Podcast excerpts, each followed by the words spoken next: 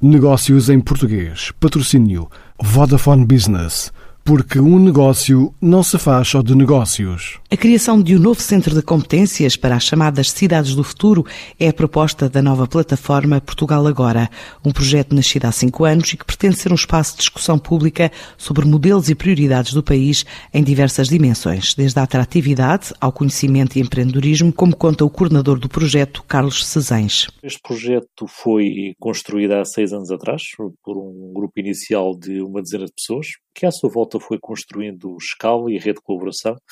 Hoje mais de 400 subscritores, que já constam no nosso website portugalagora.com e um conselho consultivo com mais de 20 personalidades que nos apoiam com o seu expertise.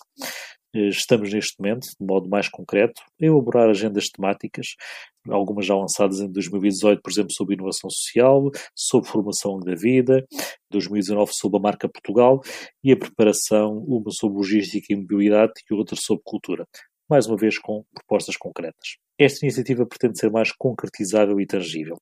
Trata-se de um projeto que assume prioridades, quer definir em concreto o quê, como, quando e quem pode fazer, seja governos, fundações, universidades, empresas, associações empresariais e outros stakeholders, que defende a diferenciação tecnológica e assume-a como a plataforma uh, online que pode, pode receber contributos de qualquer português em qualquer lado do mundo. Porque eu e muitas mais pessoas envolvidas nesta iniciativa achamos que devemos agir em função do mundo em que vivemos. Estamos num mundo globalizado atual, eu até diria crescentemente globalizado, marcado por um crescente nível de interdependência, pela mobilidade de pessoas, tecnologias, capital financeiro e intelectual, e no qual cada país deve procurar assumir o seu espaço de afirmação, onde sobressaiam as suas competências distintivas.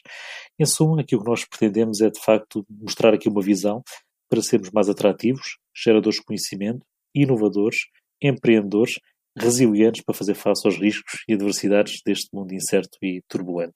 Na atualidade, eh, a tecnologia oferece-nos cada vez mais possibilidades de inovar na gestão urbana, eh, até de forma nunca antes vista, no planeamento de espaços, numa maior conectividade entre pessoas e instituições, na busca de soluções que maximizem, por exemplo, eficiência energética, gestão de resíduos, sustentabilidade ambiental, novos modelos de mobilidade e mesmo na alavancagem de uma cidadania mais ativa. Ora, no momento em que as Smart Cities estão de facto na agenda da União Europeia, em que já emergiram em Portugal projetos inovadores de referência nesta área e em que a tecnologia 5G vai permitir a muito curto, curto prazo passar da visão à ação, Há que optimizar processos de gestão urbana, nomeadamente no concerne energia, mobilidade, ambiente e inclusão social. E, portanto, acho que devemos aqui clarificar em Portugal uma agenda de como poderemos criar condições para a sustentabilidade urbana com impactos claros na atratividade e qualidade de vida das nossas cidades. E, obviamente, por último, não menos importante, como poderão as cidades portuguesas aproveitar estas inovações tecnológicas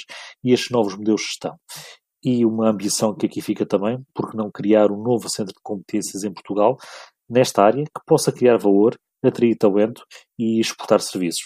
É um desafio que penso devemos abraçar. Fica o desafio da plataforma Portugal Agora para a criação de um novo centro de competências para as cidades, a pensar nas futuras smart cities e no desenvolvimento do país na próxima década. Negócios em português. Patrocínio Vodafone Business. Porque um negócio não se faz só de negócios.